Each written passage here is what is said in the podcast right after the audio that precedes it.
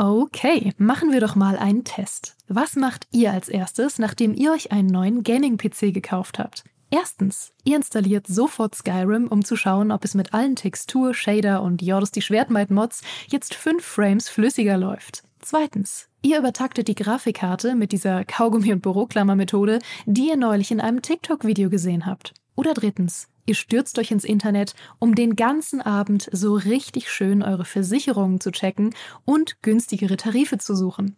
Die richtige Lösung ist natürlich erst eins, dann zwei, dann Krankenhaus und dann drei für eine bessere Krankenversicherung. Aber so weit muss es gar nicht kommen. Es gibt schließlich Clark.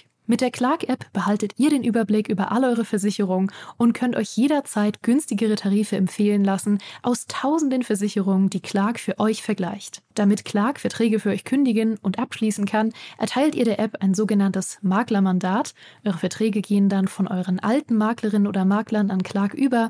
Das ist in der Versicherungsbranche so üblich. Diese Vollmacht könnt ihr danach aber auch jederzeit kostenfrei widerrufen. Ihr behaltet also die volle Kontrolle. Wenn ihr jetzt eure Versicherung hochleveln wollt, dann holt euch die kostenlose Clark-App, fügt zwei eurer bereits bestehenden Versicherungen hinzu und bekommt mit dem Code Gaming24 sogar noch einen 30 Euro Shopping-Gutschein für eure Lieblingsshops wie Amazon, Mediamarkt und Co. obendrauf. Ach ja, und lasst das bitte mit dem Kaugummi und der Büroklammer. Wer soll denn sonst in Zukunft den Podcast hören?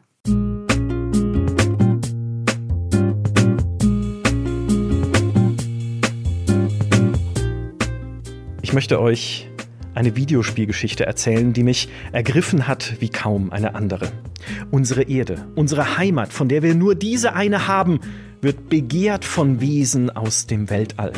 Doch ein einsamer Held, ein Pilot, ein Veteran des Dritten Weltkriegs stellt sich in seinem Raumjäger den Invasoren entgegen und inmitten des entbehrungsreichen Kampfs um die Zukunft der Menschheit findet er auch noch Zeit, mit der Flottenkommandantin zu flirten. Also, wenn das nicht wenn das nicht absolut furchtbar ist, dann weiß ich auch nicht. Das ist nämlich der Plot von Major Striker, einem Shoot'em Up aus dem Jahre 1993. Eine Geschichte, für die sich jede Samstagnacht im Privatfernsehen schämen würde. Gut, jetzt braucht ein Shoot'em Up wahrscheinlich keine wirklich tiefgründige Erzählung, aber dass Story in Spielen nicht die allerwichtigste Rolle spielen muss, das hält sich irgendwie bis heute und das vor allem bei teuren AAA-Produktionen, während drumherum auf den Indie-Spielwiesen wunderbare Story-Kleinode aufblühen. Und wir fragen uns, woran liegt denn das eigentlich? Welche Videospielgeschichten haben uns zuletzt wirklich beeindruckt? Was braucht eine gute Geschichte in einem Spiel? Und muss sie eigentlich immer traurig und düster sein, um uns in Erinnerung zu bleiben? Darüber sprechen wir heute mit der so gar nicht traurigen und düsteren Geraldine. Hallo. Hallo.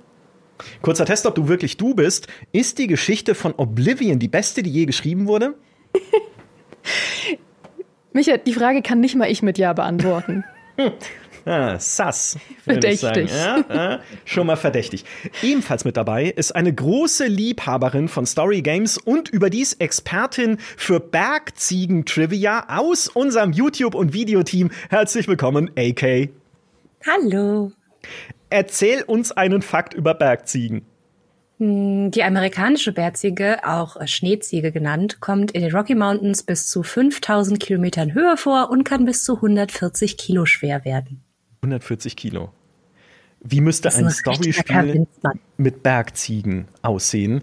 Diese Frage werden wir vielleicht später klären. Zuerst mal begrüße ich unseren Gast, über den ich mich besonders freue. Ihr kennt ihn aus dem Game Talk bei den Rocket Beans. Außerdem betreibt er den YouTube-Kanal Every Game a Story, auf dem er nicht nur über Geschichten in Spielen spricht, sondern vor allem über Geschichten hinter den Spielen und um sie herum, also über Gaming-Kultur im Großen und Ganzen. Herzlich willkommen, Ilias Alawi. Hallo ihr Lieben, schön, dass ich hier sein darf. Schön, dass du da bist und mit dir möchte ich auch gerne anfangen. Ilias, was war denn für dich die letzte Videospielgeschichte, die dich so richtig beeindruckt hat? Puh, okay. Ähm, ich habe mich vorbereitet. Ich habe lange überlegt, aber ähm, war eine Lüge. Musste gar nicht so lange überlegen. Es war tatsächlich ähm, Outer Wilds. Sagt euch das was? Habt ihr Ach, das gespielt? Ja, natürlich, natürlich. Äh, ist keine klassische Story, also die, dir wird keine äh, großartige Geschichte in Cutscenes erzählt oder äh, in typischen Formen, wie wir sie sonst in großen AAA-Spielen kennen, sondern man versucht sich so seine eigene Geschichte zusammenzupuzzeln, indem man nonlinear einfach loszieht und versucht, aus den Puzzlestücken, die man auf seiner Reise findet, irgendwie äh, sich eine Geschichte zusammenzureimen. Und das hat am Ende einen unfassbar nachhaltigen Eindruck äh, für mich hinterlassen. Äh, deswegen kurz und knapp hoffentlich die Antwort äh, Outer Wilds mit Abstand eines der interessantesten und ähm, ja für mich einprägsamsten Story-Erfahrungen in Videospielen.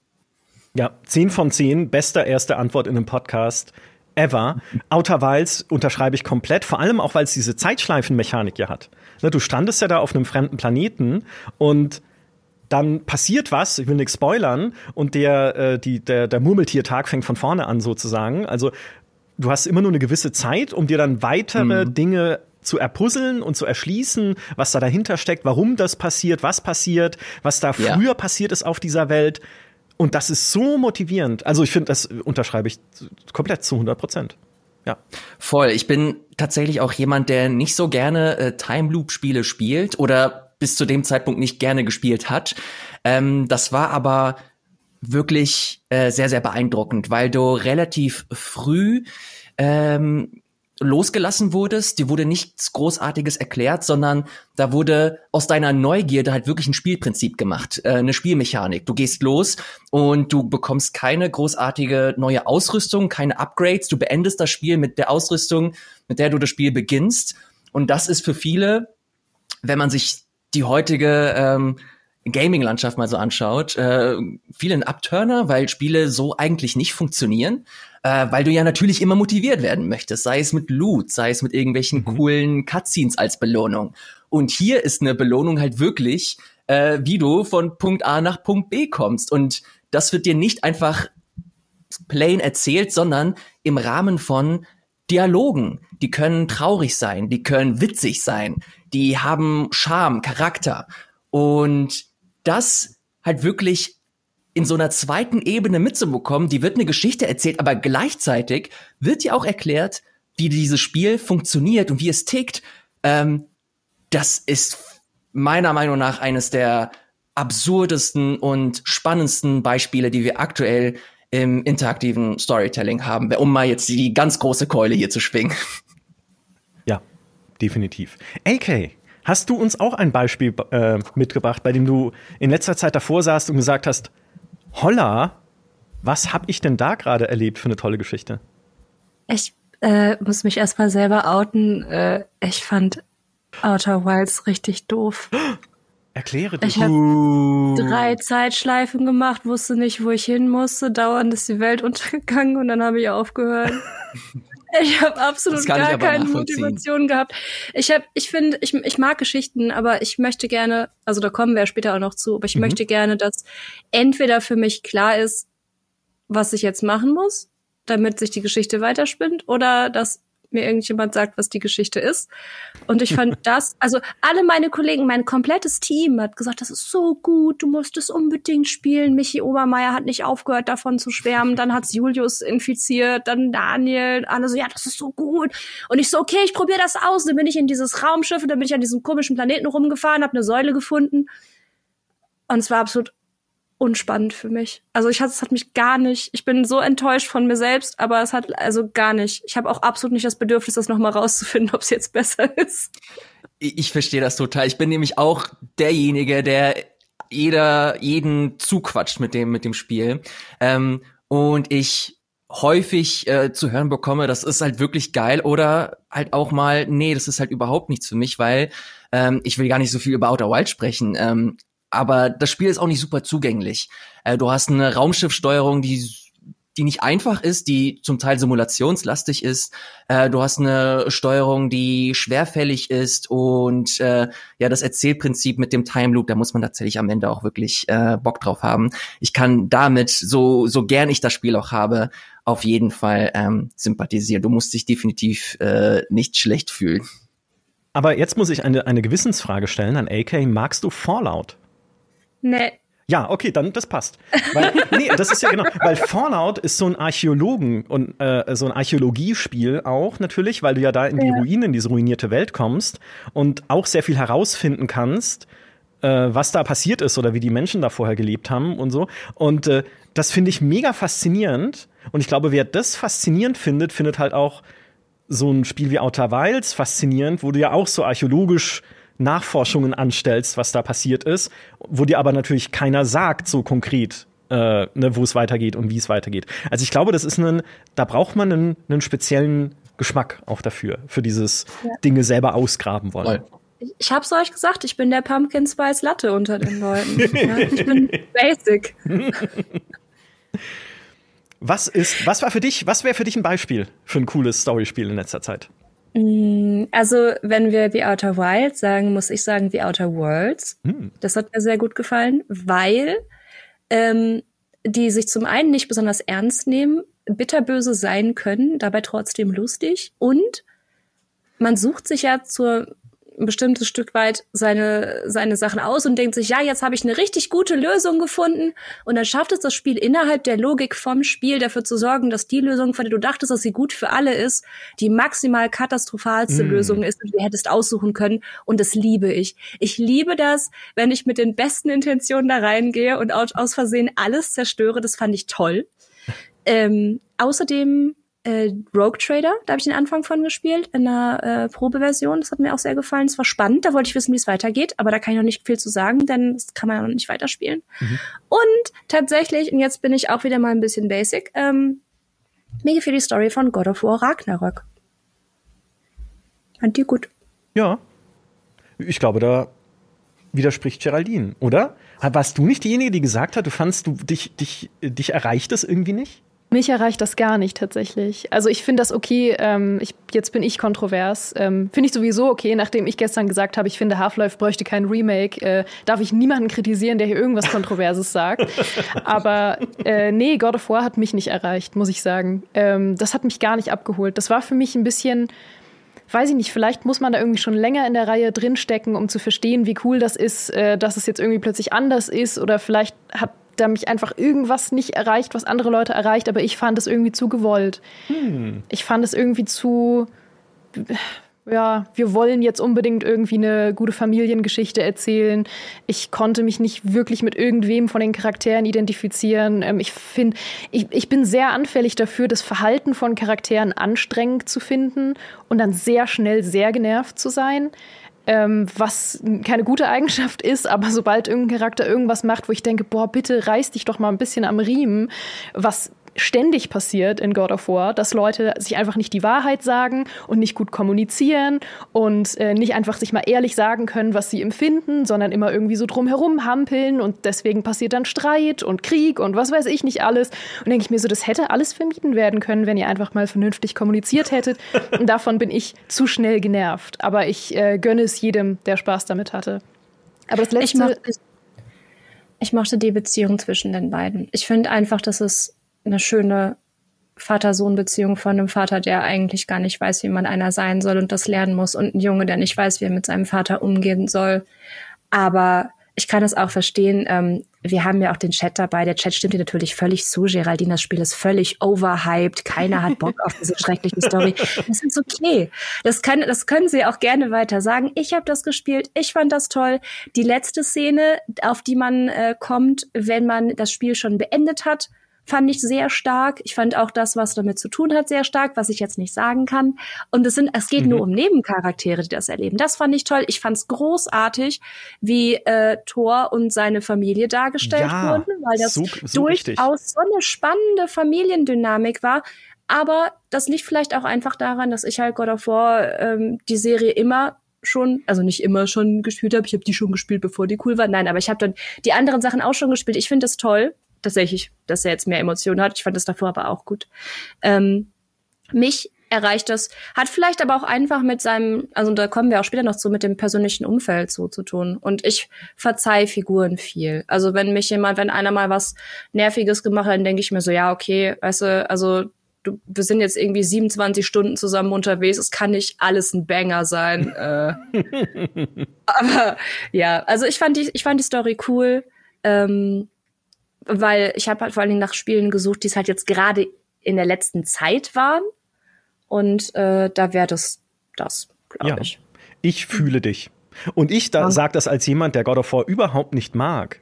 Das war das erste God of War, das ich sogar gespielt habe, Ragnarök, nachdem ich das God of War von 2018 nach zwei Stunden abgebrochen habe. Ich narr, weil ich nicht wusste, was noch kommt.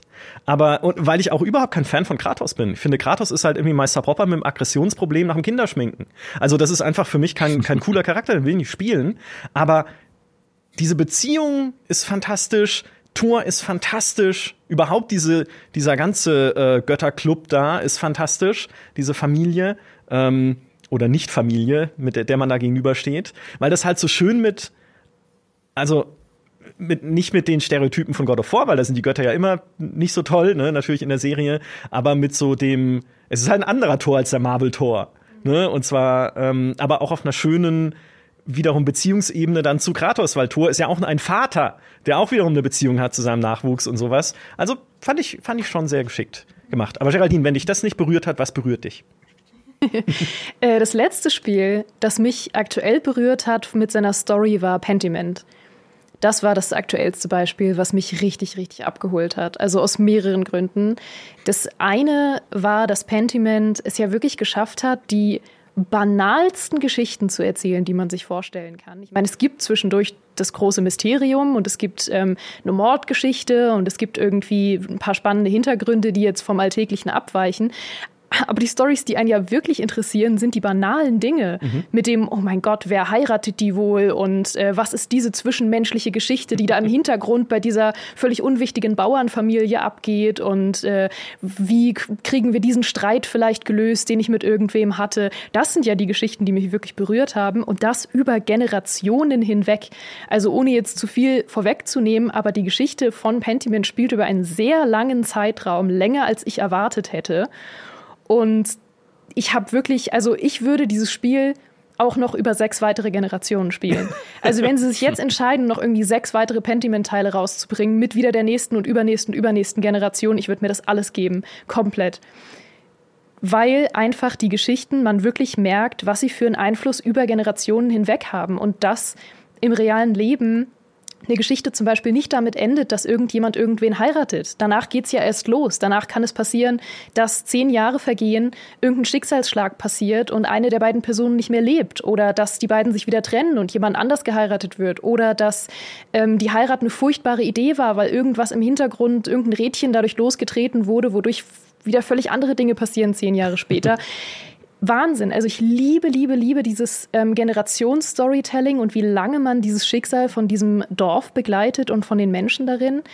Und was ich vor allem liebe an Pentiment ist, dass ich da wirklich das Gefühl habe, dass ich eine ganz eigene Story erlebe und nicht die gleiche Story, die jeder andere erlebt. Weil man in Pentiment nicht alle Stories erleben kann. Mhm. Man hat am Tag nur eine gewisse Zeit, die man füllen kann mit Aktivitäten. Man kann nur eine gewisse Anzahl von Entscheidungen treffen, die einem wieder Wege verbauen oder neue Wege öffnen.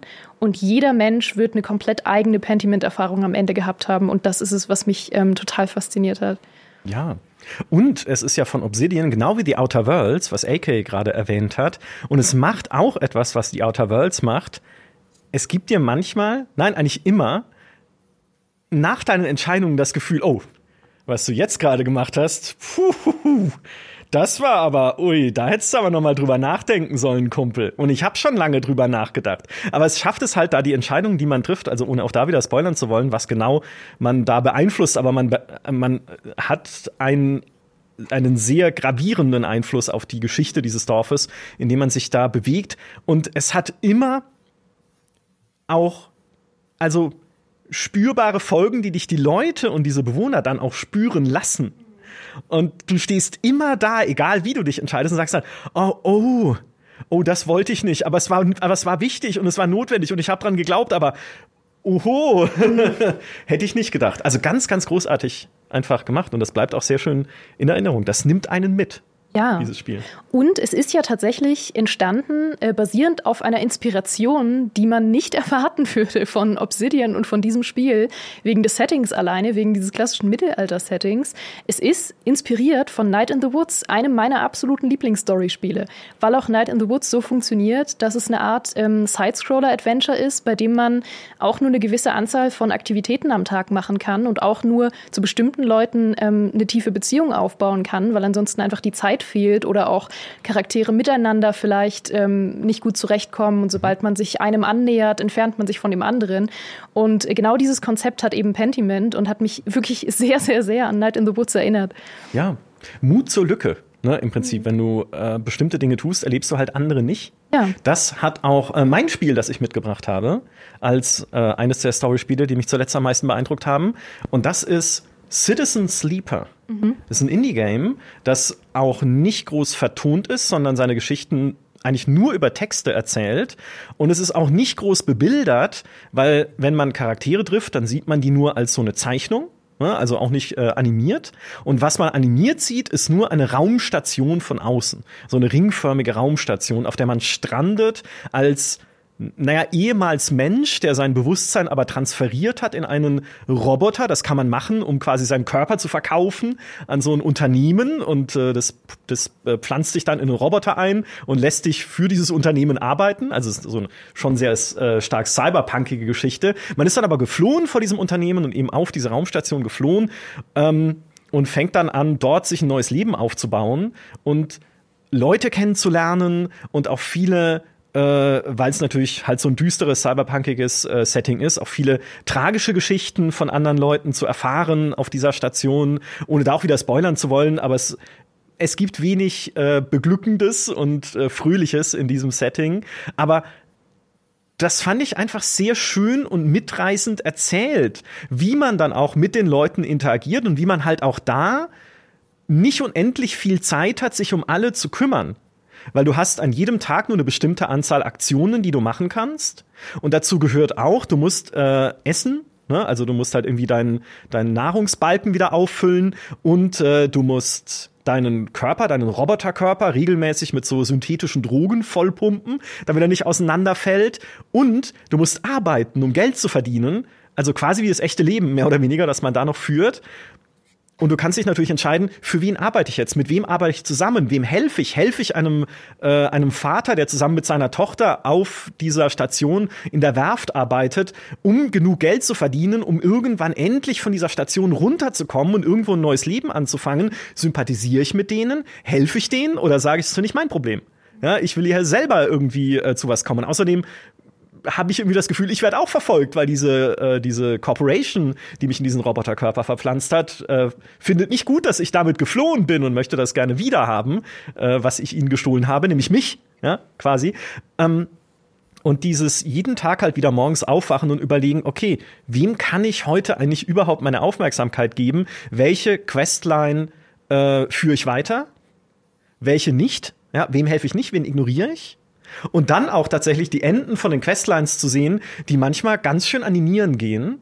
Ne? Also bis auf Leben und Tod und Situationen, wo du denkst, das ist jetzt gerade nicht, also das ist nicht passiert. Ne? Also das, da muss es doch jetzt eine gute Entscheidung geben. Ich muss doch in der Lage sein, jetzt eine Entscheidung zu treffen, dass alle glücklich werden. Äh, die Entscheidung mit dem kleinen Smiley daneben, nee, die gibt's nicht. ja, sondern auch da wieder Cyberpunk. Ne? Es ist, ähm, es ist sehr oft sehr tragisch es sind nicht die großen Geschichten halt, ne? Es sind alles so sehr kleine, charakterbezogene Geschichten, aber ich fand das, fand es sehr, sehr cool.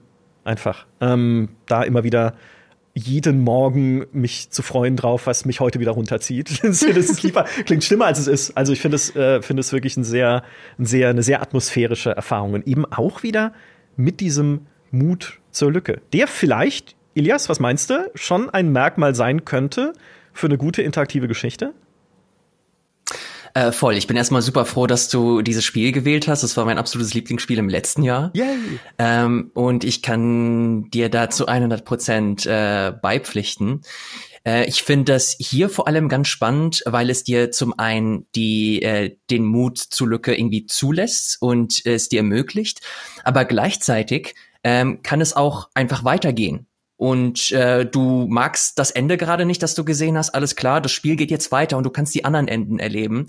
Ähm, das fand ich tatsächlich ganz schön, weil ich am Ende irgendwie nicht meinen Frieden mit äh, bestimmten Enden schließen konnte oder irgendwann hatte ich auch das Gefühl, dass ich nicht weggehen wollte, weil ich so viele, ich habe so viele Freundschaften geschlossen, ich habe so viele Charaktere hier in mein Herz geschlossen und ich war nicht bereit, obwohl das Ende, das zweite oder dritte, was ich da mir erspielt habe, eigentlich eine ganz schöne Conclusio für meinen Charakter dargestellt hat, war ich emotional noch nicht bereit, diese Raumstation zu verlassen. Und deswegen habe ich halt immer weitergespielt. Und ich habe weitergespielt, ich habe weitergespielt, bis ich halt irgendwann keine Nebenmission mehr offen hatte und ich gezwungen war, äh, das Spiel zur Seite zu legen. Und ich glaube, das ist so der die Quintessenz, die ich äh, raus oder mitgenommen habe, dass es mir gar nicht so großartig darum geht, dass man große epische Geschichten erzählt, sondern die Welt, in der man sich aufhält, mit Charakter und mit Leben füllt. Mhm. Äh, God of War haben wir vorhin kurz besprochen. Ähm, ich fand Ragnarok auch geil. Es hat mir Spaß gemacht, aber immer wenn es darum geht, die Hauptstory zu machen, war ich abgeturnt. Da hatte ich echt keinen Bock drauf. Äh, natürlich, Thor war witzig, äh, fand's geil, dass er äh, nicht so clean dargestellt wurde, dass er äh, Ecken und Kanten hatte, aber ich fand viel spannender, was so abseits der Story stattgefunden hat und dass sie es endlich mit Ragnarök geschafft haben, coole, interessante Nebenszenarios aufzumachen. Das fand ich bei 2018 zum Beispiel, glaube ich, der einzige Mensch auf dieser Welt mit dieser, äh, mit dieser Meinung. Aber das hat mir so ein bisschen im 2018er Teil gefehlt, weil äh, die Beziehung zwischen äh, Kratos und Sohn interessant ist, aber mir noch nicht genügend gegeben hat, um mich voll in dieser Welt, ähm, auf diese Welt einzulassen. Und solche kleinen Geschichten, coole Nebenmissionen, vor allem wenn sie so unverschämt gut geschrieben sind wie in Citizen Sleeper, machen es mir so viel leichter, mich stärker mit dieser Welt zu identifizieren, mich stärker darauf einzulassen und sie irgendwann äh, lieb zu gewinnen, wie es äh, hier der Fall war. Ja, Charaktere, auch bei Pentiment natürlich. Ne? Ich meine, dadurch, dass dass Pentiment so ein äh, langsam erzähltes Spiel ja ist. Ne? Man kann ja sehr viel mit den Leuten reden, auch optional. Also musst, du musst es nicht, aber wenn du es machst, lernst du sie ja gerade dadurch so gut kennen, dass dann der Effekt eintritt, den du gerade angesprochen hast, Geraldine, dass man dann sagt, naja, ich will aber auch wissen dann, wie es mit denen weitergeht. Ne? Was aus denen wird. Was wird denn aus dem kleinen Mädchen, das mich am Anfang aus dem Bett wirft, mal später? Und man erfährt das Ursula. Halt. Ursula. Micha, ja. ich kann dir nicht sagen, wie sehr ich Ursula liebe. Ich würde sterben für Ursula. Und Ursula ist ein Nebencharakter. Und ich würde sterben für Ursula. Also wirklich, dieses Spiel hat mich so geflasht mit seinen Charakteren. Obwohl es, oder gerade weil es komplett banale Charaktere sind, zum großen Teil. Weil es banale Charaktere sind, die nachvollziehbar und, und ähm, auch einfach Identifikationsfiguren sind und eben nicht, äh, mir fällt es oft schwer, mich mit ähm, abstrakten Figuren einfach zu identifizieren. Also das kann manchmal Teil des Settings sein. Manchmal, wenn es zum Beispiel irgendwie ein Science-Fiction- oder Fantasy-Setting ist, was mir zu fremd ist, fällt es mir manchmal schwer, mich mit den Charakteren zu identifizieren. Es kann aber ausgeglichen werden, wenn die Charaktere dann wieder sehr alltagsnahe oder nachvollziehbare Probleme und Gedanken und Gefühle haben. Das kann mhm. absolut funktionieren. Aber Pentiment war halt in jeder Hinsicht so vertraut. Ne? Es ist so ein vertrautes äh, deutsches Setting gewesen, was für mich so lustig ist, weil ich habe mich die ganze Zeit gefragt, wie das für ähm, Leute sich spielen muss, die nicht in Europa leben. Also ob das für sie so ein total exotisches Setting ist, äh, das deutsche Mittelalter zu spielen. Und da sind ja auch viele so historische Aspekte drin und ähm, Redensarten und Namen und Begriffe, die, sag ich mal, für uns zumindest ähm, bekannt sind äh, und jetzt nicht allzu exotisch. Mhm. Aber ich weiß nicht, wie ist das für Leute, die komplett woanders leben? Ist das für die ein total exotisches Fantasy-Setting? Das habe ich mich auch gefragt. Wer weiß, ja. Keine Ahnung.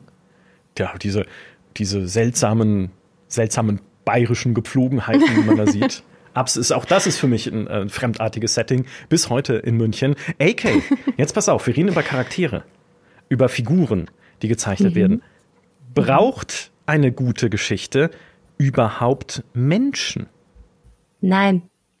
eine gute Geschichte braucht keine Menschen. Die braucht entweder einen guten Erzähler, aber also jetzt generell Videospielgeschichten, also es ist nicht nur interaktive Geschichten, aber das wäre, da kommen wir später noch zu irgendwann. Aber eine gute Story, finde ich, braucht Figuren, die man nachvollziehen kann und die nachvollziehbar handeln. Das bedeutet nicht, dass man das immer genauso machen würde, aber dass sie halt innerhalb von ihrem Charakter her genau das machen, was auch passt, dass sie nicht auf einmal völlig erratisch irgendwas anderes machen. Es sei denn, das ist wiederum der Twist.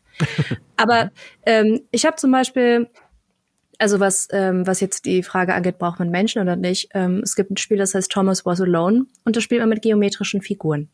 Das ist, Thomas ist ein Rechteck und äh, der trifft dann auch noch ganz viele andere Sachen. Das ist eigentlich ein Plattformer, Plattformer-Puzzle-Rätsel sozusagen. Und es geht darum, dass Thomas nicht weiß, was er machen soll. Und am Anfang ist er allein, wie man sich vielleicht denken kann. Das, äh, was ihr gerade auf dem äh, Bildschirm seht, die Zuschauer sehen jetzt, würden jetzt sehen, wenn sie uns nicht hören würden, ein kleines rotes Rechteck, das in einem dunklen Gang unterwegs ist, es einen kleinen Schatten wirft, aber das war's auch schon. Ähm, es hat einen sehr humoristischen äh, britischen Erzähler, glaube ich. Und ähm, der gibt Thomas oder Thomas die seinen Charakter. Also Thomas selbst spricht auch nicht. Und ähm, Stück für Stück lernt Thomas andere Figuren kennen, die halt andere Mechaniken mitbringen. Und dann sind die aufeinander eifersüchtig, dann sind die beleidigt, dann, dann, dann äh, sind, die, sind die happy und dann geht irgendwann einer verloren und, und also, also es passiert irgendwas und dann wird eins entführt sozusagen und es reißt dir das Herz raus, weil du denkst so, oh nein, der ro rosa Kreis. Ich weiß gar nicht mehr, also Claire heißt sie, aber ich weiß nicht mehr genau. Ich, ich kenne ihren Namen noch, ja, aber ich weiß nicht mehr, was sie für eine Form hatte. ähm, und die sind auf einmal weg und denkst so, nein, das geht doch nicht. Dabei hat diese Form natürlich noch nie ein Wort gesagt und hat auch gar keine Mimik oder so. Aber es ist halt so gut erzählt von dem, äh, von dem Erzähler selbst, dass äh, das einfach top ist. Und ähm, genau, also was interaktive Geschichten angeht, ähm, bin ich zum Beispiel, was mir sehr gut gefallen hat in letzter Zeit, war Road 96. Das äh, ist äh, ein Spiel, wo man ein jugendlicher Backpacker ist, der ein Land verlassen möchte, das von einem Diktator beherrscht wird, beziehungsweise einer diktatorähnlichen Regierung. Ähm, das Spiel, dessen Trailer wurde auf Facebook verboten, weil sie gedacht haben, es ist Politikpropaganda weil das, äh, weil der Artikel, weil das halt schon so bitterböse ist. Es ist natürlich eine Satire und so viele Länder glauben, dass es um sie geht in dem Spiel. und ich finde, das ist wiederum ein so gutes Kennzeichen dafür, dass es eine gute Geschichte ist, weil sich so, also es ist auch ein bisschen Armutszeugnis für die Welt, aber auf der anderen Seite ist es halt auch so gut, weil die genau wissen, jeder sagt, ja, das ist genau bei uns so. Es gibt halt diese diese universellen Dinge, wo sich dann auf einmal jeder mit äh, irgendwie identifizieren kann oder wo man verstehen kann, was mit den Leuten ist. Und hier ist es halt auch so, dass man quasi per Anhalter über die Grenze will. Es ist nicht äh, gesichert, dass du das auch schaffst, dass du das überlebst. Ähm, und es ist auch nicht sicher, wen du wann triffst und welche Geschichten sich wann wie äh, ent entspannen. Die haben auch untereinander Sachen miteinander zu tun, wo man erst nicht drauf kommt. Es gibt einen Serienmörder natürlich, denn ich mag das Spiel. Und äh, insgesamt ist es halt so gut. Und wenn du, wenn du fertig bist, dann fängt einfach der nächste Jugendliche an. Oder wenn du stirbst, ist einfach der nächste dran. Und du hast eine bestimmte Zeit, bis es zu einem ähm, schicksalshaften Tag kommt. Und in der Zeit erlebst du dann entweder so viel Story oder nicht. Wenn du mutig bist, guckst du zum Beispiel bei dem Typen, der gerade dich mitgenommen hat, einfach auf so ein Foto und fragst ihn, was das ist. Vielleicht bist du aber hö höflich und sagst, nee, ich glaube, das mache ich lieber nicht. Und dann verpasst du halt eine Geschichte. Er mag dich aber lieber. Es ist, es ist halt cool, weil, weil da wirklich ich das Gefühl habe, dass ich meinen eigenen Weg gehe und was ändern kann und Sachen auch anders ausfallen, wenn ich was anderes tue. Ich muss sagen, ich habe das auch genossen, das Spiel. Ähm, aber ich fand, dass das Konzept noch nicht ganz ausgereift war für mich, dass man verschiedene Charaktere gespielt hat. Weil ähm, sie haben ja immer damit so kokettiert, dass das so ähm, eine generierte Geschichte ist, die zufällig generiert wird. Und das ist, stimmt ja aber nur bis zu einem bestimmten Grad, weil es gibt, ähm, ich meine, irgendwie so um sechs Hauptcharaktere, die man äh, treffen kann und mit denen man irgendwie eine Geschichte haben kann. Die sind teilweise untereinander verknüpft, was man erst später erfährt. Und die haben, sag ich mal, eine halbwegs lineare Story, die passiert von A bis Z. Und wenn man dann verschiedene Charaktere spielt, dann trifft man sie an verschiedenen Punkten in dieser Zeitlinie der Story, die sie erleben. Mega cooles Konzept. Ich fand auch alle Stories durchweg gut geschrieben. Ähm, aber ich glaube, das Problem, das ich hatte, dadurch, dass ich insgesamt fünf Charaktere oder so gespielt habe, die alle namenlos und gesichtslos waren, äh, konnte ich mir sehr schwer merken, mit wem ich was erlebt habe. Hm. Das heißt, ich habe dann teilweise die gleiche Person zum dritten Mal getroffen, was auch innerhalb von einem Charakter passieren kann, und dachte, ah, wir kennen uns ja schon. Und habe dann festgestellt, nee, ah, wir kennen uns überhaupt nicht. Ich bin ja jetzt wieder ein anderer Charakter. Jetzt muss ich irgendwie wieder anders mit dieser Person interagieren. Ich glaube, da wäre noch so ein bisschen Verbesserungspotenzial gewesen, diese zufälligen Geschichten, zufällige Begegnungen mit zufälligen Charakteren irgendwie noch mal deutlicher voneinander zu trennen weil für mich ist es in meinem Kopf jetzt, wo es ein paar Monate her ist, dass ich es gespielt habe, eine Story und nicht die Story von mehreren Charakteren. Aber wie Aber hast du das empfunden? gerade gut. Also bei mir ist es genau andersrum. Ich fand das cool, weil das ist halt dieses Ding mit, ich kann das jetzt nochmal machen und weiß aber einfach, was ich vorher nicht wusste und kann dementsprechend das halt beeinflussen, obwohl ich nicht die gleiche Person bin. Also für mich ist gerade, weil die halt so austauschbar sind, geht es halt in der Story nicht um mich selber, sondern um die ganzen anderen Leute und ihre Geschichten. Und da ich halt zum Beispiel weiß, dass jemand auf was äh, total aggressiv reagiert, kann ich das umschiffen. Oder ich piek's genau rein, aber ich weiß das, es kommt nicht völlig überraschend. Und das finde ich persönlich cool. Also ich bin, ich bin, ich bin Fan für mich. Ich habe das auch als eine Geschichte gesehen, aber ich fand es gut, dass es eine Geschichte war. Mhm. Ja, ich verstehe, was du meinst. Ich glaube, ich fand das fast ein bisschen irritierend, weil das so eine Metaebene für mich aufgemacht hat, die ich nicht verstanden habe. Also das hatte so ein bisschen so eine, so eine Ebene, dass ich mir als Spieler sehr bewusst war, dass ich gerade Spieler bin und Einfluss auf die Charaktere habe, weil die Charaktere selbst ja zum Beispiel nicht wissen konnten, was der Charakter vorher erlebt hat. Aber ich wusste es und habe ihnen quasi hm. diesen Tipp im Hintergrund gegeben. Und das war so eine Ebene, die ähm, für mich ein bisschen verwirrend war aber insgesamt stimme ich dir trotzdem zu, dass, ähm, dass das gut geschriebene Einzelstories waren, auf jeden Fall. Hm. Das klingt so, als wärst du das Schwarmbewusstsein einfach, das mehrere Leute miteinander verbindet. Ja. ja? Ist so. Interessante, äh, interessante Mechanik. Ja. Auf jeden Fall. Jetzt ist natürlich, ne, wenn wir über interaktive Geschichten reden, auch immer einer der ersten Reflexe, die man hat, was macht so eine Geschichte gut, zu sagen, Entscheidungen. Ne? Wenn ich meinen eigenen Weg bestimmen kann. Wenn ich, das haben wir schon gehabt, vielleicht sogar Dinge verpassen kann.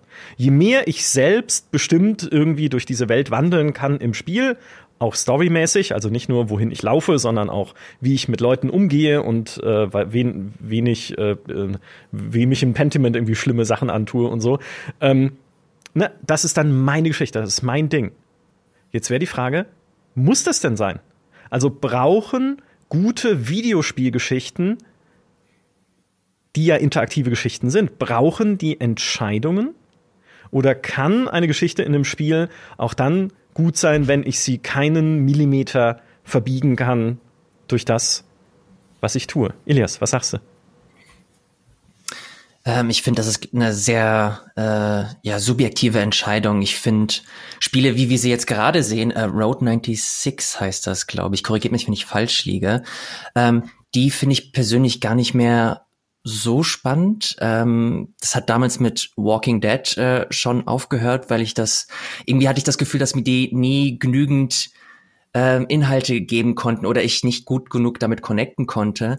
Ich bin irgendwann dahin tendiert, dass ich Spiele und vor allem die Story der Spiele interessant finde, die ich während des Spielens entdecke. Und das muss nicht mal ein, ein ausgeklügeltes Outer Wild sein, sondern ein interessantes äh, Open-World-Spiel, das mir die Möglichkeit gibt, frei Schnauze zu entdecken und quasi so ein bisschen meine eigene Geschichte zu erzählen. Und da muss es keine Dialoge sein oder ähnliches, sondern einfach das, was ich erlebe und das ich dann am Ende mit äh, Kolleginnen oder, oder Kollegen austausche und, und teile das finde ich persönlich immer äh, super spannend. Äh, Entscheidungen müssen, glaube ich, nicht immer sein. Am Ende kommt es, wie gesagt, halt immer so ein bisschen drauf an, habe ich überhaupt Bock, äh, großartig mich äh, in so eine Welt fallen zu lassen oder möchte ich mich einfach berieseln lassen? Dann spiele ich, keine Ahnung, ein, ein Last of Us, da machst du relativ wenige Entscheidungen bezüglich der, der Geschichte mhm. und lässt dich da einfach äh, unterhalten und äh, lässt dir deine Story erzählen. Und dann gibt es andere Spiele, die dir halt ganz bewusst die Möglichkeit geben, hier ist eine Spielwelt, mach was du willst und geh raus. Ähm, deswegen mag ich äh, sowas wie ja, da bin ich äh, nicht der einzige, sowas wie Elden Ring zum Beispiel, das das halt so ein bisschen auf die Spitze treibt. Zelda Breath of the Wild, das jetzt nicht die ausgeklügelste Geschichte hat, aber eine super spannende Open World, die ähm, mich mehrmals in so eine Situation gebracht habe, wo ich mir gedacht habe, okay, wow, das ist das ist spannend, das ist interessant, das ist mir ist gerade etwas passiert, das äh, meiner Freundin oder meinem Freund gerade nicht passiert ist. Und das sind dann Momente, die mir halt wirklich im, im Gedächtnis bleiben. Ich habe letztens nochmal versucht, im Zuge der, der Last of Us-Serie, mich nochmal in die ganze Serie einzuarbeiten. Und mir war das halt wirklich einfach, mir war das halt echt zu anstrengend. Ich bin auch jemand, der der Horrorspiele nicht so gut ab. Und dann ist mir plötzlich wieder eingefallen, wie unfassbar anstrengend so ein Last of Us ist, wie gruselig und atmosphärisch das ist. Muss man auch erstmal erstmal können und wollen.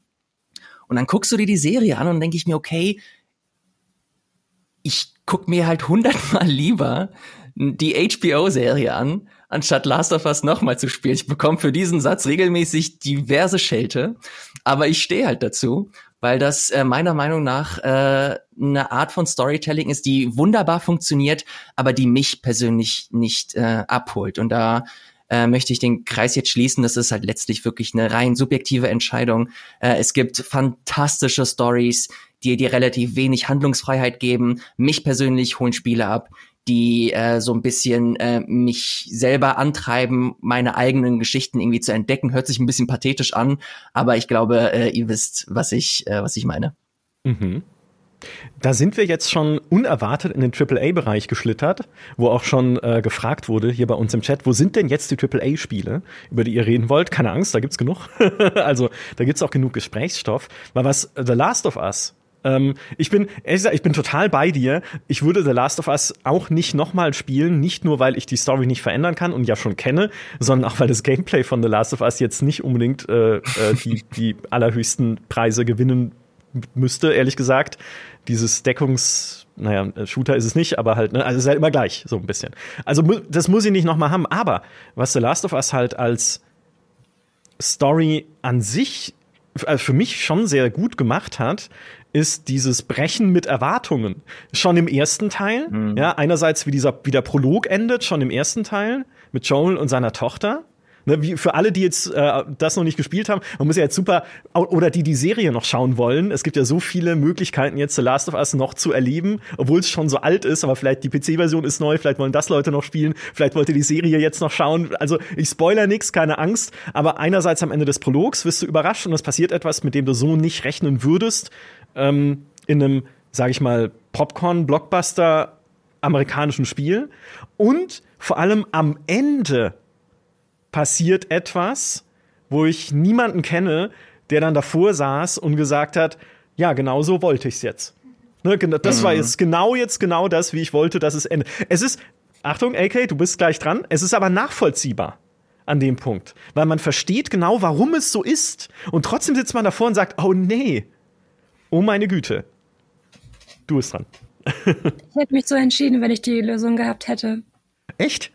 Ja. Ui. Weil ich finde, das macht innerhalb von der Geschichte unheimlich viel Sinn. Ja, vollkommen richtig. Und trotzdem, also wenn ich, das ist ja ihr Trick, ne? Wenn sie mich hätten entscheiden lassen, wäre ich davor gesessen, hätte, das ist so diese typische, gibt's ja auch in, in BioWare-Spielen, zumindest in den alten Mass Effects und sowas, gibt's ja immer wieder so Situationen, wo ich mir denke, ich kann das jetzt nicht entscheiden, ich muss vom Rechner aufstehen und muss erstmal fünf Minuten lang ein Fenster putzen oder sowas und dann zurückkommen und Rex erschießen.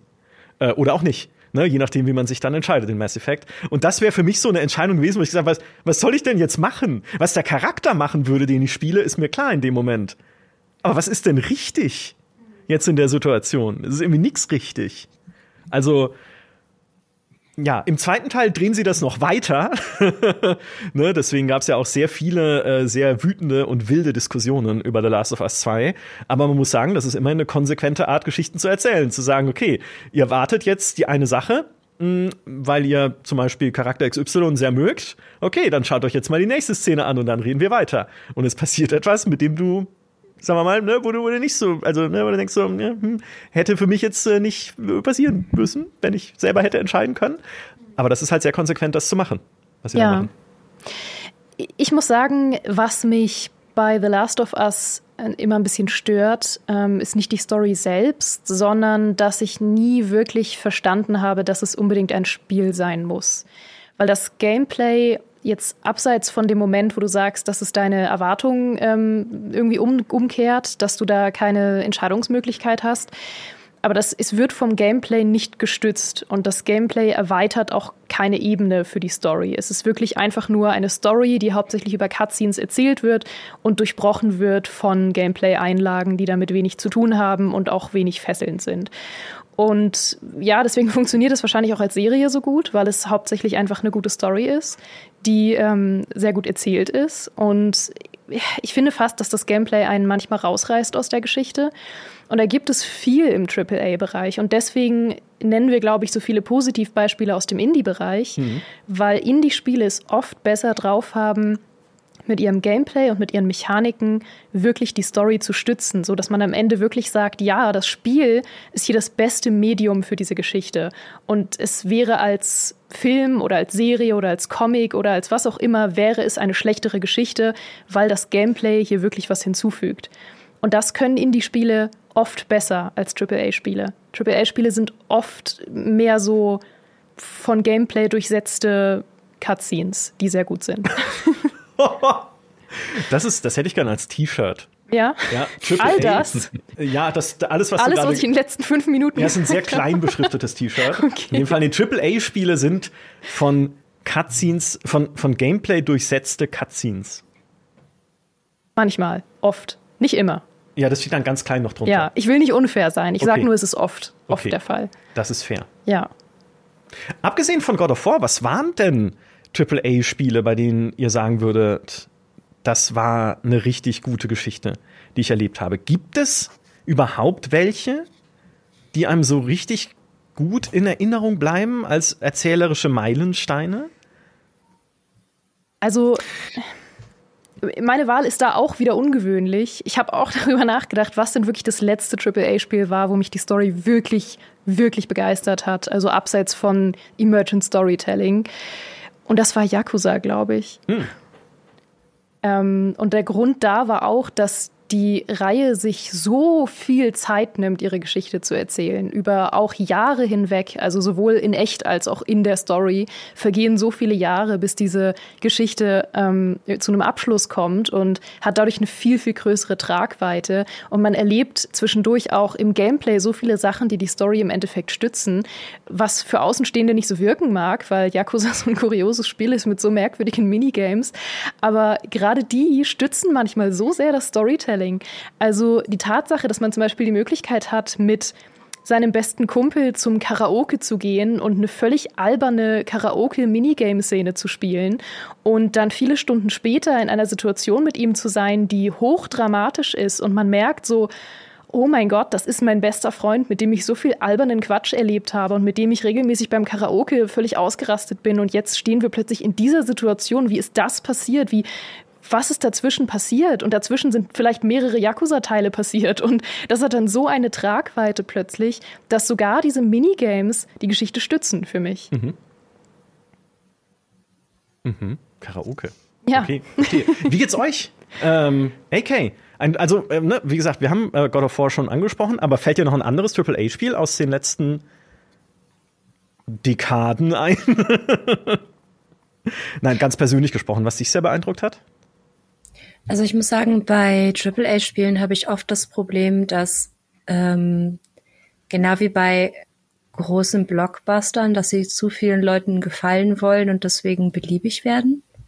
Hm. Ähm, also dass ich äh, gerade oft das Gefühl habe, dass ich mir denke, so okay, äh, ja, ja, es ist, ist okay, kann ich verstehen, aber die, die Person selber dann halt gar nicht so spannend ist. Also ich finde, für mich sind Geschichten auch cool, weil man, weil die Figur, die man spielt, dann, also entweder die Figur oder die Welt um mich rum halt auch eine Entwicklung durchmacht, dass sich was verändert oder so. Aber manchmal ist es halt so aufgesetzt und gar nicht mal so cool. Und viele von den AAA-Spielen spiele ich, weil ich ihre Mechaniken mag, weil das hm. Gameplay gut fluppt, weil es toll aussieht, weil es ein cooler Film ist. Ich mag tatsächlich Spiele, die so sind. Also für mich ist das immer so, also ich bin auch, ich spiele auch viel Horrorspiele. Ähm, ich mag das, wenn das Gameplay stressig ist, dass es dann quasi so Cutscenes gibt, wo man sich erholen kann, kurz durchatmen und danach weißt du, es gibt wieder direkt auf die Nuss. Ähm, ich mag aber auch ruhige Spiele, die ihre Sachen einfach so erzählen. Ähm, dementsprechend könnte ich gar nicht sagen. Ich war positiv überrascht von dem Weg, den die Tomb Raider Remakes gingen in der Zeit, die sie dann gemacht haben. Nicht das erste, weil das erste ja dieses große Problem hat, dass, ich, dass sie irgendwie von Null auf Kampfmaschine geht und keiner weiß warum. Ähm, aber da hat mit, das war zum Beispiel auch, dass ein, ein Kindheitsmentor von ihr gestorben und sie war voll traurig und ich wusste überhaupt nicht warum. Ich denke mir so, ja, aber ich habe ihn ja gar nicht kennengelernt, ich hatte nicht die Zeit.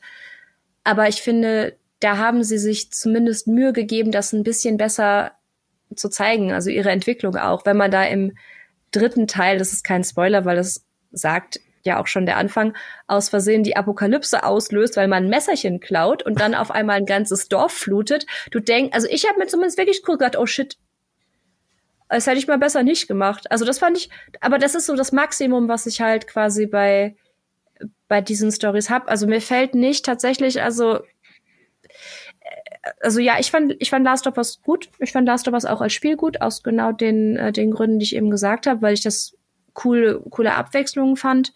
Ich muss aber sagen, ähm, die Stories, die mich richtig mitgenommen haben, sind eher im Double A oder im Indie-Bereich. Mhm. So. Ilias, geht dir das genauso? Äh, voll, ja. Ich glaube, äh, die Spiele, die ich in den letzten paar Minuten genannt habe, ähm, da kann man, glaube ich, einen ganz guten Eindruck so von meinem äh, Geschmack ähm, äh, bekommen. Auch wenn ich, ich habe jetzt während äh, AK nochmal ähm, ihren Geschmack beschrieben hat, muss ich auch nochmal kurz in mich gehen. Okay, gibt's wirklich irgendwelche AAA-Spiele, die mich in letzter Zeit irgendwie äh, storymäßig berührt haben. Ich weiß gar nicht, ob Psychonauts 2 da irgendwie großartig in die Kerbe schlägt. Hm. Würdet ihr das als AAA-Spiel beschreiben? Hm. Ja, das gehobenes Double, Double A. A. Ja. ja. Ja, das, das fand ich zumindest ähm, super spannend, weil das vom Artstyle her einfach mal was anderes ist. Äh, es ist versucht witzig zu sein, es ist witzig, äh, es schafft es tatsächlich ganz gut, aber gleichzeitig hast du Momente, wo es versucht, ernstere Töne zu schlagen. Und dieser Kontrast dann besonders interessant, deutlich und am Ende auch schön wird, weil sie halt wirklich die Punktlandung schaffen. Dass sie sehr weirde, sehr überzeichnete Charaktere irgendwie damit reinbringen, aber trotzdem es schaffen, denen eine gewisse Tiefe zu geben. Das finde ich persönlich immer spannend. Und das dann auch in, hier haben wir es wieder, Nebengeschichten äh, nochmal weiter ausskizzieren und, und denen halt völlig äh, neue, zum Teil neue Seiten geben, neue, neue Rollen, hier und da Tiefe. Äh, Gleiches bei, bei Cyberpunk. Das ist, glaube ich, das letzte richtige AAA-Spiel, das mich storymäßig so richtig begeistert hat. Und jetzt wird's langweilig wegen den Nebengeschichten. Ich fand die Hauptstory super boring. Mir könnte ähm, Johnny Silverhand nicht egaler sein, aber für Judy werde ich sterben. Ja. Und das ist, äh, glaube ich, so die, äh, die Route, die ich für mich äh, ganz gut entdeckt habe und sehr entspannt fahre, so die letzten Jahre. Ja, lass mich, äh, lass mich dir beipflichten auf ganz vielen Ebenen. Ähm, alles, was du gesagt hast, stimmt.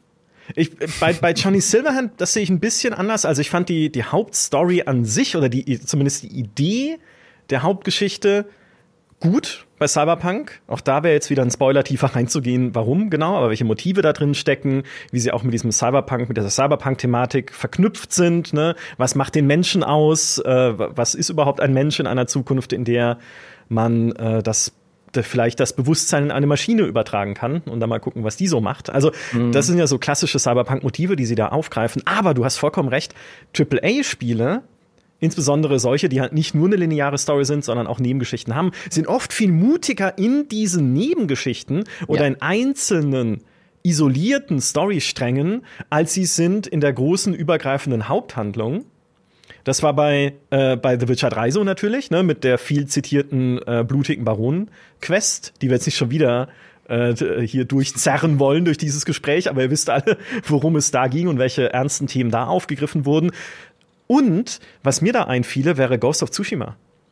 Weil ich finde, die Hauptgeschichte, die Haupthandlung von Ghost of Tsushima ist eigentlich ja, also ne, du bist halt dieser Samurai, deine Insel, auf der du lebst, wird angegriffen von den Mongolen und ja, es gibt diesen Zwiespalt, kämpfe ich hier als ehrenhafter Samurai alleine in der Unterzahl gegen diese Invasionsarmee oder verhalte ich mich unehrenhaft und führe so einen Guerillakrieg und schleiche, was man ja gar nicht mhm. darf, dann sieht mich der Gegner ja nicht mal. Wie kann man nur, ja, als Samurai? Also ja, diesen Grundkonflikt machen sie da natürlich auf. Aber die Geschichten, die sie in den Nebenquests oder in so Seitensträngen aufmachen, sind ungleich besser als das. Also es gibt eine Nebenquest, die befasst sich mit dem Thema Demenz ne? und älter werden und wie es eine Person aus deinem Umfeld beeinflusst hat. Es gibt die Geschichte eines gebrochenen Kriegermönchs, wo man erfährt, warum er gebrochen ist, was da Schreckliches passiert ist und was dann äh, danach aus ihm wird. Und solche Sachen. Also es sind Dinge, auch da wieder, das würde ich nicht erwarten, wenn ich da in das Spiel so reingehe. Und ich, ich muss auch gestehen, ich habe Ghost of Tsushima die Haupthandlung dann irgendwann aufgehört, weil mich das einfach nicht genug motiviert hat. Ich bin auch nicht so der Japan- und äh, Samurai-Fan genug wahrscheinlich, um das dann cool zu finden. Aber diese Nebenhandlungen, da sage ich, das haben sie gut gemacht. Da haben sie sich getraut. Ne? Vielleicht dann auch wieder aus dem Grund, dass sie sagen, okay, so für Leute, die eher das Gameplay natürlich spannend finden, die diese Schwertkämpfe spannend finden, die Special Moves, die man da äh, lernen kann und wie taktisch sich dann die Gefechte anfühlen oder auch nicht. Für Leute, denen eher das wichtig ist, für die gibt's halt auch die eher, ja, so die die Standardhandlung, mit der man dann durchs Spiel läuft. Aber für alle, die sich mehr mit der Welt befassen wollen, die es cool finden, da diese Side-Tales, diese Seitengeschichten noch mitzunehmen, für all die packen wir halt dann auch noch mehr rein und noch mehr Denkwürdiges. Und das ist eigentlich, ne, wenn wir ja drüber reden, ob AAA-Geschichten zu retten sind, eigentlich ein ganz spannendes Phänomen. Ne? Sie können es eigentlich, sie wollen es, nur nicht oder selten oder nur punktuell in ihren äh, äh, Haupthandlungssträngen. Ich, hm. ich glaube, AK hat vorhin einen ziemlich guten Punkt gebracht, dass äh, ja mittlerweile, wir reden gerade im Zuge von Redfall immer wieder über Budgets und wie teuer äh, Videospielentwicklung mittlerweile geworden äh, ist, dass die Entwicklung solcher Spiele mittlerweile so absurd teuer ist, mhm. dass man natürlich auf sichere Pferd irgendwie setzen muss aber gleichzeitig man natürlich den Side-Effekt hat, dass man ganz konkret weiß, was einem so erwartet, zumindest was so die Haupthandlung betrifft. Ich habe hier äh, Jedi Survivor auf meiner Platte, habe es ein paar Stunden gespielt und es ist ein fantastisches Spiel. Es macht mir mega viel Spaß. Ich spiele es zum Glück nicht auf dem PC, ähm, habe aber seit vier fünf Tagen nicht mehr ähm, das Spiel angemacht, weil ich obwohl ich keine Ahnung, ein paar Stunden gespielt habe, das Gefühl habe, dass ich ganz genau weiß, wie die nächsten 20, 30 Stunden ablaufen werden. Und das finde ich persönlich immer so ein bisschen, äh, ein bisschen schade und deswegen flüchte ich mich auch immer so Richtung äh, Indie-Bereich, weil es mittlerweile einfach so absurd viele tolle, gute Spiele gibt. Äh, ich habe jetzt kürzlich noch mal Hades angefangen. Ich habe das vor ein paar Jahren über 100 Stunden gespielt und jetzt bin ich schon wieder bei 30 Stunden. ähm, und davon hast du halt, da kann sich nicht mehr retten äh, vor, vor solchen Spielen im Indie-Bereich. Und deswegen ähm, habe ich für mich zumindest beschlossen, dass ich halt wirklich nur noch die absoluten Rosinen mir raussuche. Das ist eine sehr, sehr privilegierte Position, äh, die ich habe, dass ich das überhaupt machen kann. Aber äh, ich glaube, damit ziehe ich am Ende den höheren Spielspaß oder bessere Erfahrungen, nenn es wie du es möchtest, äh, raus, weil ähm, ja, diese zwei Bereiche mittlerweile so viel dir geben, auf so unterschiedliche Art und Weise und dass du dich da komplett austoben kannst und entsprechend deinem Geschmack auf deine Kosten kommst, zum Glück. Mhm. Jetzt pass auf. Provokante Frage.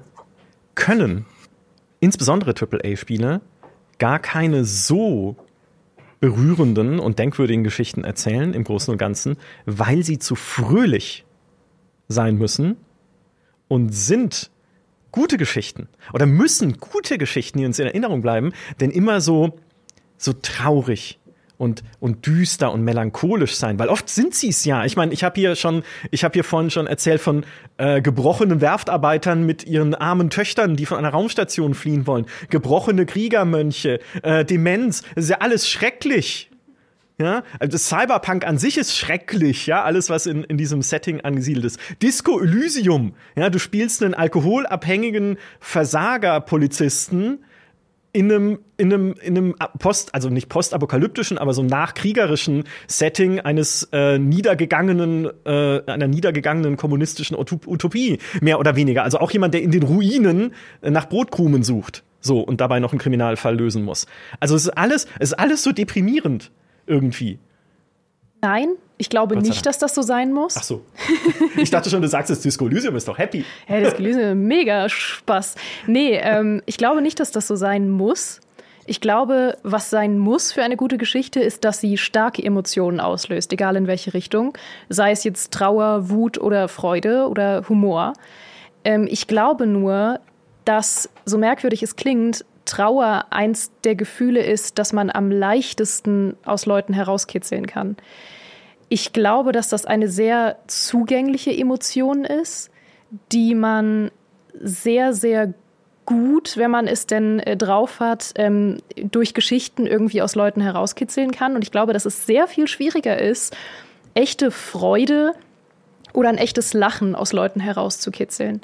Ich weiß aber, dass ähm, gerade Geschichten, die zum Beispiel ein wirklich ehrliches Happy End haben. Also keins, was kitschig ist, sondern eins, was einen wirklich mit so einem warmen Gefühl zurücklässt, wo man sagt, es ist so schön, dass einfach alles gut gegangen ist und ich habe jetzt, ich kann wirklich gut schlafen gehen. Die finde ich genauso stark wie ein Spiel, was mich komplett zum Weinen bringt, wo ich denke, ich werde jetzt die nächsten drei Wochen nichts mehr essen können, weil ich zu deprimiert bin. Finde ich genauso stark, aber ich glaube, es ist schwerer, das auszulösen in Menschen. Ich glaube, Trauer ist, so absurd es klingt, eine zugänglichere Emotion. Hm, interessant. AK, wie geht's dir bei der Frage? Ich glaube nicht, dass es äh, melancholisch, düster, traurig sein muss, äh, wie Geraldine. Ich möchte sogar fast sagen, dass ich das teilweise einfach ein bisschen faul finde, mhm. weil ähm, erwachsen erwachsene Filme, erwachsene Stories wird oft gleichgesetzt mit, ist alles scheiße hier. Also, äh, keine Ahnung, das Kind ist tot, der Hund hat nur noch drei Beine, der weiß ich nicht was. Und dabei ist es gar nicht so schlimm. Da dreibeinige Hunde haben genauso viel Spaß wie vierbeinige Hunde, weil die es meistens gar nicht checken, dass sie nur drei Beine haben, erstens. Und ähm, zweitens, finde ich, genau wie Geraldine sagt, man muss sich vielleicht ein bisschen mehr anstrengen. Humor äh, ist ja sehr subjektiv, hat nicht jeder. Alle sagen, also die meisten Leute sagen, wenn meine Mutter stirbt, ist es traurig. Ähm, nicht jeder sagt, wo leben Katzen in einem Mietshaus? Haha. Also viele sagen dann auch so, naja, das war jetzt richtig schwach, äh, das finde ich ja gar nicht lustig. Oder ähm, dass man mit den Leuten mitfühlt, sich für sie freut und so. Ich meine, ich bin jetzt die, die redet, aber ich hatte zum Beispiel letztens äh, ein Spiel gespielt, das heißt Scarlet Hollow. Das ist, äh, geht eher in Richtung Visual Novel Adventure. Und das hat eigentlich auch ein richtig düsteres Thema, äh, weil es um eine Minenstadt geht, in der äh, gruselige übernatürliche Dinge vor sich gehen. Das ist ein bisschen Horror, aber es ist ein Horror-Adventure mit Romance-Optionen. Und ich finde, das ist so eine tolle Mischung, weil es dafür sorgt, ähm, weil auch die Figuren teilweise nicht so nicht so bierernst sind. Die haben zwar ernste Sachen, die ihnen passieren, aber es gibt zum Beispiel auch einen Mops und der ist Teil vom Cast. Und wenn du die richtige Fähigkeit auswählst, kannst du dich mit dem unterhalten. Und das ist eigentlich richtig lustig. Aber dadurch, dass es halt so viele positive Sachen in der Story gibt, wirken dann auch als Kontrast negative Sachen, die passieren, viel stärker. Wenn du aber die ganze Zeit nur Emo, Sadness, das ist scheiße, das ist scheiße, das ist scheiße hast, dann finde ich, ja, kann es dir irgendwann immer schlechter gehen, weil du quasi richtig tief in dieses Loch reinfällst, aber ähm, eine Achterbahn finde ich spannender als eine Einbahnstraße. Jetzt kein gutes, einen geraden Weg. Ein geraden Weg in einen Abgrund. Ja. ja, ja. Ilias, was denkst du? Ähm, ich bin mir, ich bin mir ehrlich gesagt nicht sicher. Ich glaube, ich, ich würde es nicht, ich würde es nicht faul nennen, aber am Ende macht's für mich die, die Mischung. Also Psychonauts ist zum Beispiel wieder ein guter, äh, ein gutes Beispiel für mich, mhm. wo ich mir gedacht habe, okay, ich will jetzt hier einfach nur gut unterhalten werden. Ich bin für die Jokes gekommen, bin aber für die emotionalen Momente geblieben. Ähm, ich glaube, also das beschreibt es ganz gut. Und wenn es ein Spiel schafft, mich auf so einer Ebene irgendwie abzuholen, dann finde ich das immer schön, weil es dem Ganzen halt noch mal eine gewisse äh, Tiefe gibt. Ich werde nicht mit einem Charakter connecten, ähm, der super sad ist die ganze Zeit und ich nichts von ihm weiß. Und das sind, glaube ich, so die, die wichtigsten Dinge für mich. Deswegen mag ich Nebenmissionen, ähm, weil sie mir ermöglichen, mehr von dieser Figur zu erfahren. Und das können coole Jokes sein, das können interessante, witzige äh, Abende sein, in Cyberpunk zum Beispiel. Oder aber dann auch, und das sind dann meistens so die, äh, die Endquests in einer Storyline, harte Momente oder emotionale Momente, die einem Charakter halt eine gewisse, eine gewisse Veränderung geben oder eine, eine Entwicklung. Und das ist für mich mit so das, das Wichtigste. Immer nur sad sein, um einfach nur auf den, um auf die, auf die Buttons zu drücken. Äh, das reicht, glaube ich, nicht. Am wichtigsten für mich ist, dass es eine Veränderung gibt und eine Veränderung heißt immer alle möglichen Facetten äh, eines, eines Charakters und möglichst viel von dieser Figur mitzubekommen. Ähm, das kann mit einem traurigen, mit einer traurigen Geschichte anfangen, aber dann wirklich mit einem uplifting Ende enden. Und ja. Ach so, nee, ich dachte, du wärst schon fertig. Entschuldigung. Mach ruhig weiter. Ich wollte nur reinrufen, It Takes Two kann das ganz toll. Mm. Das war schon. Ergänzend äh, oder vielleicht sogar abschließend zu dem, was ihr beide sagt, glaube ich ja auch, dass man keine wirkliche Trauer empfinden kann, wenn man nicht vorher Freude empfunden hat und andersrum das ist ja auch das, was Elke meinte, dass eine gute Geschichte eben eine Achterbahnfahrt sein muss oder dass Elias meinte, man kann nicht wirklich sich mit einem Charakter identifizieren, der die ganze Zeit traurig ist, aber den man nicht kennt, den man nicht zum Beispiel auch anders kennengelernt hat, von dem man nicht weiß, was er überhaupt zum Beispiel verloren hat, dass jetzt Trauer in seinem Leben vorherrschend ist. Oder man kann nicht wirklich sich über ein ähm, wirklich verdientes Happy End freuen, wenn es nicht vorher irgendeine Form von emotionalem Kampf gab, wenn nicht vorher es auch einen Tiefpunkt gab in irgendeiner Form. Und deswegen glaube ich, dass keine gute Geschichte nur eine Emotion enthalten kann. Und dann ist es fast egal, ob eine Geschichte positiv oder negativ endet. Aber wenn es sich irgendwie nachvollziehbar anfühlt und es ein Auf und Ab gab und man beide Emotionen oder im Idealfall mehr als zwei Emotionen sogar hatte, dann ist es eine gute Geschichte. Und noch besser ist es, wenn diese Emotionen nicht nur durch Worte ausgelöst werden, sondern eben auch durch das Gameplay, der mhm. Punkt, den ich vorhin aufgemacht mhm. habe. Also mein liebstes Beispiel dafür ist Undertale. Und ich weiß, ich rede ständig über Undertale, aber ich muss, ich muss einfach, Micha. Weil bitte Undertale, mach's, bitte mach's. Dankeschön. Endlich werde ich hier mal supported mit meiner Undertale-Liebe. Ich habe noch nie was gegen Undertale gesagt. Ich habe auch noch nie was gegen Undertale gesagt. Doch, ich glaube, Undertale ist eines von den Spielen, was ultimativ fast jeder liebt, der das gespielt hat. Ja, ich es ist nicht. so. Ja. Es wird Zeit, Micha. Wir schneiden das dann hinterher raus, glaube ich. Die Nein, bitte, bitte erzähl von Undertale. Ich kann so viele Positivbeispiele von Undertale Storytale, äh, Storytelling nennen, aber das größte Positivbeispiel ist für mich, dass Undertale wirklich nur ein Spiel sein kann.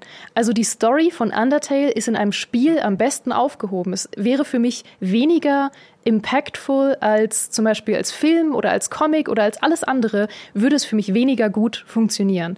Aus mehreren Gründen, aber ein Beispiel ist, dass Undertale es schafft, dir gewisse Mechaniken ähm, fortzusetzen, die du für selbstverständlich nimmst irgendwann und sie dir dann im richtigen Moment wieder wegzunehmen. Mhm. Also ein Beispiel, ohne zu spoilern, es gibt ja mehrere Enden, die man erreichen kann und um ein Ende zu erreichen, ähm, muss man zum Beispiel den ganzen Run schaffen, ohne äh, einen Monster zu bekämpfen. Und es gibt ja von Anfang an die Möglichkeit, immer ähm, ein Monster zu bekämpfen, mit einem Monster irgendwie zu interagieren. Und wenn man genug und korrekt mit ihm interagiert hat, dann kann man den Mercy-Button drücken, also den äh, Erbarmen-Button, um es quasi freizulassen. Und das ist, wenn man eben dieses Ende erreichen will, die ganze Zeit über mehrere Stunden der Flow, den man hat. Man äh, interactet mit ihm und dann drückt man den Mercy-Button und dann kann man das Monster gehen lassen. Und es gibt dann am Ende in einer Variante der Geschichte einen Kampf, in dem einfach dir jemand gegenübertritt und diesen Mercy-Button zerschmettert. Und das war für mich ein Moment, wo ich dachte, oh mein Gott, da musste ich wirklich erstmal kurz durchatmen, weil mir diese Mechanik so antrainiert wurde über Stunden, dass es mir wirklich den Boden unter den Füßen weggerissen hat, als dieser Mercy-Button zerschmettert wurde. Und das hat so viel mehr Storytelling beinhaltet, als jede Worte es hätten machen können. Also dieser Moment war so voller Geschichte und Emotionen und unausgesprochener Worte, die trotzdem nachvollziehbar waren, fantastisch. Wie tut der ganze Nacken weh vom die ganze Zeit zustimmt nicken. Ich finde, das ist ganz, das ist ganz, ganz wichtig, was du da ansprichst. Äh, Glaube ich, der zentrale Punkt des des Talks hier, dass äh, wir oder ich glaube, der Großteil nach Geschichten sucht, die halt wirklich nur in, in Spielen möglich ist. Das war ein, ein tolles Beispiel. Ein anderes Beispiel, auch in Undertale, ähm, habe ich mal mit äh, Kollege Wirt auf RBTV mal den anderen Run probiert, den äh, Genozid-Run heißt er in der Community. Da musst du halt wirklich alle äh, NPCs beziehungsweise alle Random Encounter musst du bekämpfen und besiegen. Und irgendwann hast du in einem bestimmten Bereich so viele Random Encounter besiegt, dass keine Random Encounter mehr stattfinden, weil es keine mehr gibt. Und entsprechend verändert sich auch das Spiel. Es ist, wenn du es normal spielst oder wenn du es so spielst, dass du keine Gegner bekämpfst, er hat das immer einen fröhlichen Unterton. Es versucht es zumindest den äh, bis zu einem gewissen Grad zu wahren. Und wenn du diesen Run spielst, diesen ungemütlichen äh, Run, dann verändert sich der ganze Ton des Spiels. Dann wird es plötzlich düster, es wird unangenehm, es wird wirklich ähm, irgendwann fühlst du dich auch nicht mehr wohl hier weiterzuspielen, weil du zum Teil ziemlich krasse Konsequenzen ähm, dem Spiel zufügst, aufgrund deiner Entscheidung. Und das sind Dinge, die du in keinem anderen Medium irgendwie bekommst. Das kann dir nicht HBO produzieren oder drehen. ähm, das ist, glaube ich, so der zentrale, der, der zentrale Punkt. Das schaffen Spiele meiner Meinung nach noch zu wenig. Es kommt jetzt mittlerweile so eine, eine Welle, die äh, versucht, mit Interaktion und mit Storytelling zu experimentieren. Aber jetzt dieser Anfangsschub Citizen Sleeper ist zum Beispiel auch ein Spiel, das über Spielmechanik Stories erzählt. Ähm, Outer Wilds, das sind so Dinge, die, das mag ich total, weil es schafft, diese Art von Interaktion nice in seinem, in seiner Story, in seiner Geschichte einzuweben. Das finde ich zumindest, das macht einem tollen Spiel von einem besonderen Spiel ähm, aus. Jetzt habe ich Nackenschmerzen vom vielen Nicken. Ich spiele es ja noch.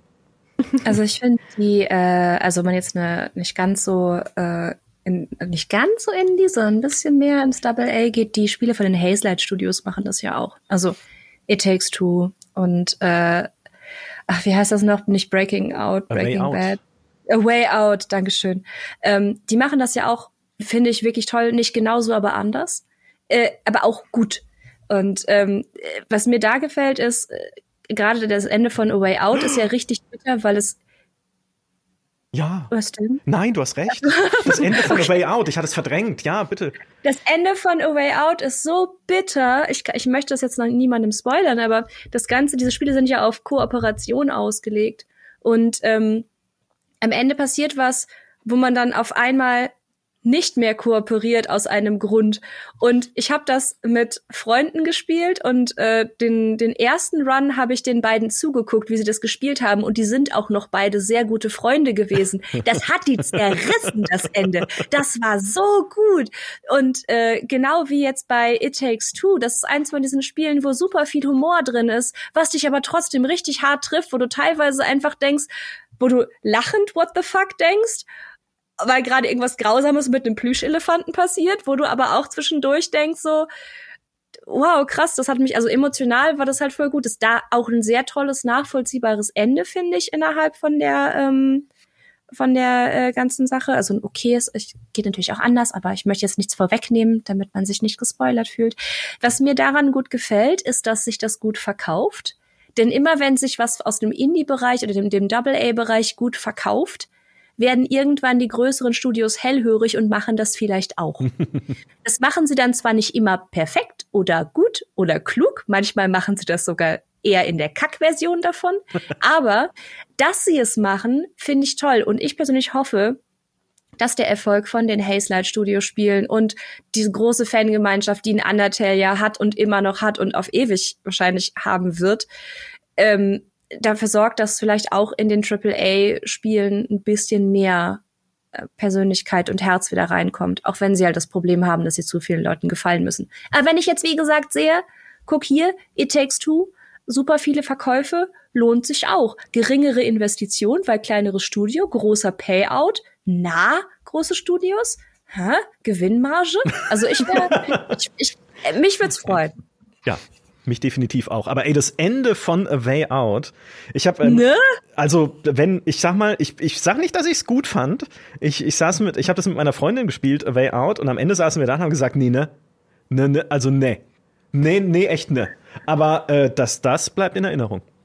Ich da denkst das du so Gut. Ist eine gute, ist wirklich auch eine ähm, eine gute Idee, wie man ein Spiel beenden kann. Ich habe mit dem äh, mit dem Chefentwickler von Hazelight ja ein Interview gehabt zu ähm, It Takes Two. Also beziehungsweise ich habe das Spiel gespielt mit ihm zusammen und hab, wir haben währenddessen ein Interview geführt und ich habe ihn halt auch gefragt, ob er auch mit It Takes Two wieder vorhat, mir das Herz aus der Brust zu reißen. ähm, und er hat dann einfach nur gesagt so, nein, nein, dieses Mal wird's nicht so schlimm. So, mm, klar. Und dann kam Fanti. Ja, ja, stimmt. Aber das ah. ist jetzt eher das Ding, wo ich sage, wo ich what the fuck lachen bin, weil das ist war schon lustig. Oh mein Gott, nein. Ich bin so froh, dass wir beim äh, Stichwort Enten angekommen sind, weil ich habe ein Spiel mitgebracht, wo ich nicht wusste, wo es reinpasst, aber jetzt passt es perfekt, wo wir über Enten sprechen. Das ist auch ein sehr kurioses Spiel, was ich mitgenommen habe, aber über das ich sprechen musste, wenn es um Enten geht. Ach, du meinst Enten? Enten auch. Ich glaube, es kommen sogar wow. Enten vor. Ich will jetzt nichts Falsches ja. sagen, aber ich meine, es kommen sogar Enten vor. DuckTales war super, um das ja. Aber die Story war eher, naja. aber das ist ein steinaltes Spiel. Und zwar ist das ähm, Boku no Natsu Yasumi. Und das ist ein Spiel, das ähm, ist so eine Art Sommerurlaubssimulator. Es ist so ein Story-Adventure, in dem man einen kleinen Jungen spielt, der über den Sommer aufs Land fährt zu seinen Verwandten, zu seiner ähm, Tante und seinem Onkel und man macht dann so ähm, fast schon so Animal Crossing-artig so ein paar ganz gemütliche so Urlaubsaktivitäten. So man pflückt Blumen und man sammelt Käfer und man trifft sich mit anderen Kindern in der Nachbarschaft und lässt die Käfer gegeneinander antreten, so Pokémon-artig. und äh, man entdeckt irgendwie jeden Tag Sachen und äh, man sitzt auf einer Schaukel und es ist ganz idyllisch und man kann eben verschiedene Storystränge freischalten. Die sind aber ähm, sehr, sehr zufällig eigentlich platziert. Also es ist unmöglich für einen selbst zu wissen, wann man was freischaltet. Und am Ende gibt es dann mehrstufige Enden. Also es gibt äh, quasi das schlechteste Ende und ein noch nicht so gutes Ende und ein mittelgutes Ende. Und äh, es gibt eben mehrere Stufen und am Ende gibt es das vermeintlich beste Ende, weil man sammelt quasi im Hintergrund eine nicht sichtbare Punktzahl. Äh, je mehr Story-Interaktionen man freischaltet, desto mehr Punkte bekommt man. Und am Ende, wenn man die volle Punktzahl hat, hat man das vermeintlich beste Ende freigeschaltet. Das vermeintlich beste Ende ist allerdings gar nicht wirklich das beste Ende. Und das hat einen total spannenden Grund, den ich zumindest vermute. Das beste Ende ist, dass ähm, es dann einen großen Zeitsprung gibt und am Ende wird dann so erzählt, wie das Leben des Protagonisten danach weitergegangen ist. Und es endet dann damit, dass er Schriftsteller wurde ähm, und über seinen Sommerurlaub geschrieben hat und jetzt sehr erfolgreich ist und jetzt in New York lebt. Und nachdem man so eine unglaubliche Bindung aufgebaut hat zu dieser Familie und zu diesem Ort, äh, an dem man dann Ferien macht und ähm, wirklich also das Gefühl hat, man, man hat da was Prägendes erlebt, denkt man sich, toll, was soll ich jetzt in New York? Also das fühlt sich so unbefriedigend an. Und das zweitbeste Ende, nämlich das, was man überhaupt realistisch erreichen kann, ohne zu wissen, wie man es erreicht, ist das wirklich beste Ende. Hm. Das macht dann nämlich auch einen Zeitsprung und da wird dann erzählt, ja, man hat eine Zeit lang studiert und einen Job ausgeübt, den man nicht so gemocht hat. Und dann ist man irgendwann tatsächlich ähm, zurückgegangen und hingezogen in diesen Ort zu seinem Onkel und äh, hat angefangen für seinen Onkel zu arbeiten und führt da jetzt ein total friedliches Leben und lebt jetzt wieder mit der Familie. Und das ist das wirklich schöne Ende und das ist das beste Ende. Oh. So. Und der spannende Grund, warum man wahrscheinlich das vermeintlich beste Ende freischaltet und es dann nicht das beste Ende ist, ist, man kann dieses Ende eigentlich nicht auf natürlichem Wege erreichen. Hm. Weil um wirklich die volle Punktzahl zu erreichen, muss man das Spiel entweder schon wirklich mehrfach gespielt haben und jede Ecke kennen und genau wissen, was wann passiert, oder eine Komplettlösung gelesen haben. Weil es Dinge gibt, die kann man nicht wissen. Zum Beispiel, dass man mit gewissen Dingen mehrfach interagieren muss oder dass bestimmte Dinge nur zu bestimmten Tageszeiten passieren. Und man wird quasi bestraft dafür, dass man dieses Spiel cheatet und austrickst und so lange daran sich zurechtspielt, dass man sich am Ende selbst die Story geschrieben hat, wie der Autor, zu dem man am Ende wird. Hm. Wow. Ja. Für alle, die dazu Jetzt will ich das spielen. Ja, für alle, die dazu kein Bild äh, von den Augen haben, es sieht aus wie ein äh, Werbespiel der Öffentlich-Rechtlichen aus den 90ern. so ein bisschen. Aber wahnsinnig faszinierend. Ja, ist natürlich eine coole Art, auch wieder mit deinen Erwartungen zu brechen. Ne, die du erst an, an Spiel, an Setting, wenn du es zum ersten Mal siehst. Und Elias habe ich überzeugt und das war alles, was ich wollte. Nur das sieht fantastisch aus. Es sieht aus, als ob das das offizielle äh, hier My Neighbor Totoro Spiel ist und damit kriegst du mich. Ja, es sieht übrigens überhaupt nicht so schlimm aus. Es hat tatsächlich ein richtig tolles Design. Also dahinter aber steckt tatsächlich ein richtig, richtig smartes Design. Aber cool. die äh, Gesichtsausdrücke sind beunruhigend. Ich glaube tatsächlich, dass das Design der Charaktere, die, die haben so ein bisschen Smiley-Gesichter, aber das Design der Charaktere basiert auf ähm, so japanischen Werbefiguren. Ich kann dir jetzt nicht sagen, äh, von welchem Produkt das ist, aber das sind, das sind so ganz knuffige japanische Werbefiguren von vom Vibe her sowas wie ein Waschmittel oder so. Ich kann es mhm. dir aber gerade nicht genau sagen. Und davon sind die, glaube ich, inspiriert. Kommt vom, nicht vom selben Studio auch das Shin-Chan-Spiel, das die kürzlich gemacht haben, das genau dieselbe Atmosphäre trifft? Kann sein. Ich bin mir, ich bin, ja, ich bin mir ehrlich gesagt nicht sicher, aber ich, das hat einen sehr, sehr stark ähnlichen Vibe. Und das mochte ich äh, damals schon äh, sehr gerne. Und ich glaube, das ähm, trifft hier so dieselbe die gleiche Kerbe. Wenn wir das jetzt anschauen, dann haben wir beide einen Auftrag jetzt nach diesem Talk. Das Kind wird einer Hustenbonbon-Werbung zugeschrieben, gerade im Chat, das man sieht in dem Spiel. Jetzt äh, erkenne ich es auch wieder. Jetzt muss ich sagen, doch, es, es, es kommt hin. Ich würde gerne noch einen letzten Kuchen anschneiden mit euch, bevor dieser Talk leider schon wieder zu Ende geht. Mein Gott, wie die Zeit verfliegt. Ähm, ich hatte mal einen, einen, einen metaphorischen Kuchen, einen thematischen Kuchen. Ein gelogener Kuchen. Ja, äh, The Cake is a Lie. Ne? Auch eine tolle Story übrigens gewesen. Ähm, obwohl nicht viel erzählt wird, aber es ist lustig. Ja, also wenn Portal, wenn Portal mal nicht die beste, das wollte ich jetzt überhaupt nicht ansprechen, aber wenn Portal mal nicht eine wundervolle Art hat, eine Geschichte zu erzählen, mit dieser zynisch überheblichen äh, GLaDOS, und dem, diesem tollen Kuchenmotiv, das sich die ganze Zeit nervt, dem Spiel über, dem Companion Cube, der die ganze Zeit angepriesen wird und ist halt ein dummer Klotz, der auch nervt, weil man ihn irgendwo hinstellen muss. Also, ach, so ein großartiges Spiel. Auch wieder da ein Beweis, dass Humor schwierig ist, aber man kann es schaffen. Ja, also äh, Portal ganz, ganz großartig. Aber was ich eigentlich sagen wollte, ist, es gab mal eine Zeit in meinem Leben, und das waren die, sind eigentlich die letzten sieben Jahre, seit, seitdem es erschienen ist, da habe ich sehr viel Stellaris gespielt äh, und auch durchaus sehr viel Rimworld. Und warum?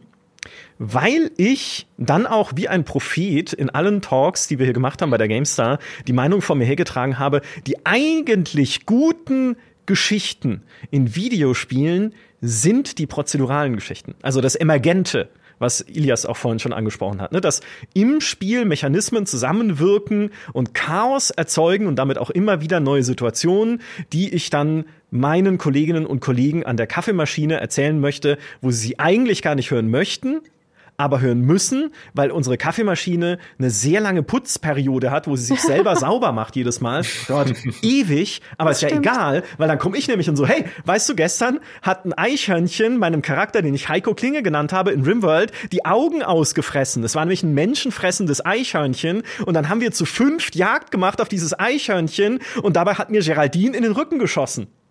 Hab ich als das? Sie, ja, meinem Charakter, also dem meinem Michael Graf Charakter. Wirklich? Ähm, ja, du hast das Eichhörnchen verfehlt, also es war keine Absicht natürlich. Aber es ist schwer zu treffen, weil es halt ganz klein ist und sehr schnell. Aber wir haben es dann irgendwann äh, erlegt gebracht und ähm, ja, nur Heiko hat halt dann, war leicht lediert und ich, mir wurde in den Rücken geschossen. Tut ich bin mal gespannt, ich muss jetzt, ich muss dann operiert werden, ob Markus das hinkriegt. Ja, das wäre nicht das erste Mal. Der hat schon mal Petra irgendwie versehentlich das Bein abgeschnitten, als er ihr eigentlich den Arm operieren sollte. Also ist nicht der beste Arzt, aber ist unser bester Koch. Deswegen dachte ich, das ist doch ein Synergieeffekt. Wenn man gut in der Küche ist, ist man auch gut im OP-Saal. So, und das ist doch geil. Das sind doch tolle Geschichten. Also, zumindest wenn man sie Leuten erzählen kann, die man erlebt in solchen Spielen. Und es gibt ja auch AAA-Games, die äh, mit diesem emergenten Gameplay arbeiten. Ähm, zum Beispiel Skyrim.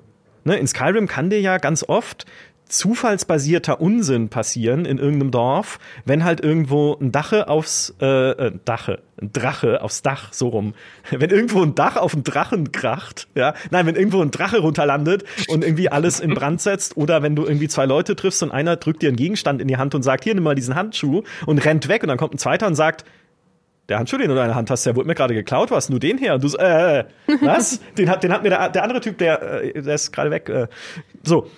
Und das passiert halt einfach zufallsmäßig bestimmt vom Spiel. Also es sind natürlich Dinge, die Bethesda Hand gebaut hat, aber sie werden halt nach dem Zufallsprinzip in dieser Welt verteilt, um dir dann Abenteuer aufzulockern und es ein bisschen mehr zu deinem zu machen. Und jetzt Gretchenfrage, ähm, auf die es leider kurze Antworten geben muss, weil wir fast am Ende sind. Sind das nicht eigentlich die besseren Geschichten? Jetzt, wo ich so viel Werbung dafür gemacht habe? Chaosgeschichten? Ich habe da, ich habe da so großen Respekt vor. Ich würde so gerne Spiele wie Rimworld oder Dwarf Fortress spielen, oh. aber ich finde das, ich habe ich hab das Gefühl, dass ich einen Studiengang irgendwie belegen muss, um äh, Dwarf Fortress irgendwie großartig zu spielen. Ähm, ich höre da so viel von und ich finde das so interessant. Ich finde das mega spannend, auch dass du das so erzählt hast, äh, weil das Geschichten sind, die du halt auch hier wieder nur in Spielen irgendwie erleben kannst. Und das will ich dann zumindest äh, mal ausprobieren und schauen. Aber das ist gleichzeitig so ein bisschen das Problem, was ich mit habe. Das Genre an sich, vor allem wenn du halt in den PC-Bereich gehst, finde ich immer mega unzugänglich. Ich schaffe es nicht, da konkret reinzukommen. Ähm, ich werde gleich mal schauen, ob es auf GameStar.de eine Komplettlösung gibt oder einen Guide, denn wenn nicht, freue ich mich, wenn es den zukünftig gibt, denn ich will diese Spiele spielen, aber ich kann es nicht. Beziehungsweise kann ich nicht die Motivation aufbringen, ähm, das vernünftig auf eigene Faust zu lernen. Meine möglichst kurze Antwort darauf ist, glaube ich, es sind nicht zwangsläufig die besseren Story-Spiele. Ich glaube, dass es immer gut ist, beides zu haben. Ähm, und ich möchte mich darauf berufen, was die liebe Mairi gestern in unserem Rollenspiel-Talk gesagt hat, dass zufällig angeordnete Elemente fantastisch sein können, wenn man denn eine gute Zufallstabelle hat. und ich glaube, das gilt auch für zufällig generierte Geschichten. Ja. Äh, oh, ich wäre auch Team Nö. Also muss es nicht. Es müssen nicht die besseren Geschichten sein, weil ich mag Stories entweder, die halt auch nicht wie ein Spielfilm ablaufen, aber die halt eine ganz bestimmte Story erzählen wollen und das dann halt auch durch Inszenierung können. Und am aller, allerliebsten habe ich Stories, die entweder meine eigenen Erwartungen halt umschmeißen oder meine Entscheidungen, wie gesagt, zu äh, schrecklichen Entscheidungen machen, ohne dass ich es möchte.